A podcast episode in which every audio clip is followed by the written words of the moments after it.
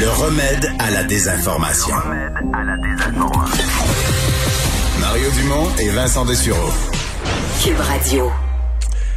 Avant de parler sport, je vous mentionne le syndicat des employés de la STM qui vient euh, d'annoncer que c'est avec grande tristesse que nous avons appris le décès d'un de nos confrères de travail, donc un employé de la STM, emporté des suites de la COVID-19. Euh, donc le syndicat qui exprime euh, la famille ses plus sincères condoléances. On dit à la demande de la famille, on ne veut pas diffuser le, nom, on ne veut pas faire connaître le nom de la personne, mais donc un employé de la STM qui serait décédé de la COVID-19 au cours des dernières heures.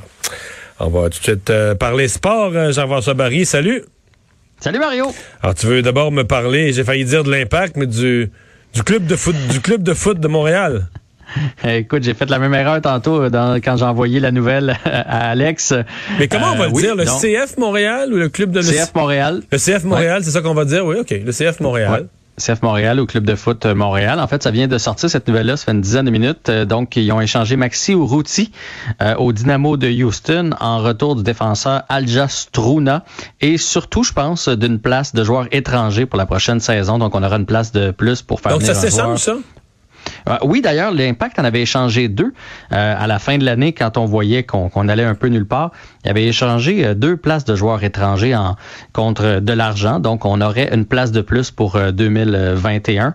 Ben, c'est une bonne nouvelle, j'imagine.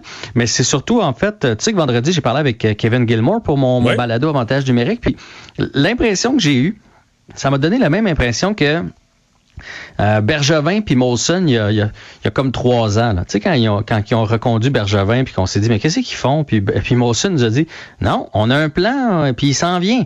Puis on est à la bonne voie. Puis on a fait, ben voyons, on manque les séries. De quoi ils parlent? Puis, là, ils ont échangé, tu sais, Pacioretty, puis Subban, puis Galchenia, qui ont fait le ménage. Puis là, c'est ce qu'ils sont en train de faire. Là.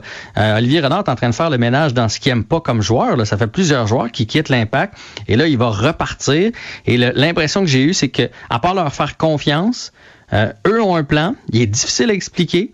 Euh, le, CF Montréal fait, fait partie du plan. Il faut leur faire confiance et souhaiter que ça donne des dividendes dans deux, trois ans. Bon, à suivre. Match du Canadien ce soir euh, et on va tester le nouveau gardien. Oui, très surpris. Euh, Carey a hein, été tellement bon. Ouais, ça fait quand même deux jours. Ouais, non, mais ah oui, oui. Puis en plus de ça, euh, Kerry était dans la tête des joueurs des Hallers. Là. On voyait, il a tellement été bon, les joueurs des Hallers, au lieu de lancer franc, chercher une passe de plus, une passe de trop parfois. Fait que je me disais, on va revenir avec Kerry Price. Eh bien non, Jake Allen qui va avoir son euh, baptême pour le Canadien de Montréal. On l'avait dit que ce serait un match sur trois hein, pour Jake Allen. On rappelle qu'on est allé le chercher pendant la saison morte euh, des, des Blues de Saint-Louis.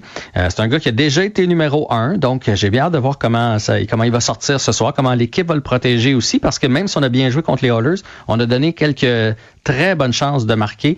Euh, va falloir mieux le protéger. Euh, le, score du match du Canadien, que j'ai regardé euh, par intermittence parce que j'étais d'abord au football, mhm. mais ce que j'ai vu, c'est que, tu sais, 5 à 1, tu peux avoir l'impression que c'est une dégelée. Mais c'était pas mal plus un écart de qualité de gardien que d'autres choses. Il y avait le même nombre de lancers, il y avait quand même des tirs dangereux, mais d'un côté ça rentrait, de l'autre côté ça rentrait pas. Je dis pas que le Canadien a pas bien joué, mais à mon avis, le pointage n'est pas représentatif totalement de ce qui s'est passé.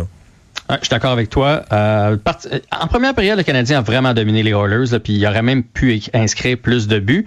Euh, le gros arrêt de Carey Price en échappé là, sur McDavid a changé la donne. Ça aurait été 1-1 en fin de première, c'est resté 1-0. Et après ça, la débandade s'en est suivie. Mais ça va être plus difficile ce soir puisque euh, les Oilers avaient joué un 3 en 4. Là. Là, ils sont reposés. Ils vont vouloir se venger. Fait qu'on va avoir un bon match. La mauvaise nouvelle pour toi, c'est que le match est à 21 heures. Ça, c'est juste plate. Tu regardes la première période, faut que tu te couches. Y a quelque chose de plus poche que ça? ben, moi, je vais l'écouter euh, au complet parce que je dois faire le compte-rendu pour Pierre demain matin. Ah, fait que toi, tu vas. en passant aujourd'hui, tu sais que c'est la, journée Martin Luther King. Je t'apprends rien. La Ligue nationale qui. Il y avait un match en après-midi? Il y avait un match en après-midi, puis ils ont décidé de rendre hommage à Willie O'Reilly, qui a été le premier joueur noir dans la Ligue. Et ça tombe bien, puisqu'il a joué son premier match un 18 janvier 1958. Donc, les joueurs porteront un petit collant derrière leur casque écrit « Célébrons l'égalité » avec l'image de O'Reilly, donc derrière le casque des joueurs. Et oui, il y avait un match cet après-midi avec notre fameux Tortorella qui a encore fait des siennes. C'était un match euh, Columbus contre Détroit. Euh, Tortorella qui a décidé de clouer au banc. Qui, tu penses? Pierre-Luc Dubois. Ah oui? Ben oui.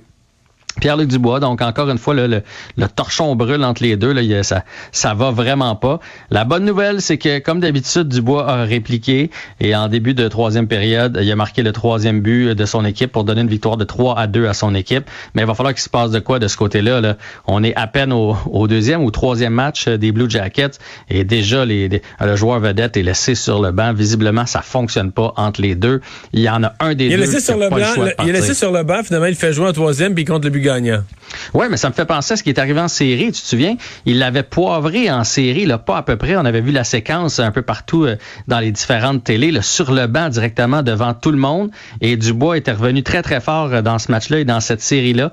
Il a servi un peu la même méthode, mais c'est pas quelque chose que tu peux euh, faire match après match. Là. Tu sais, ça, faut que tu te gardes ça dans les grandes occasions.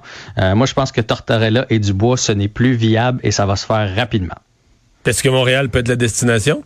Il y a des gens qui n'arrêtent pas d'en rêver, là, la combinaison euh, entre euh, Nick Suzuki et Pierre-Luc Dubois. Ben. Oui, mais c'est deux joueurs de centre. faut que tu en échanges un. Fait que, à moins que tu échanges Kéké, euh, sinon, il n'y a pas de place au centre pour Dubois. Ben, merci, Jean-François.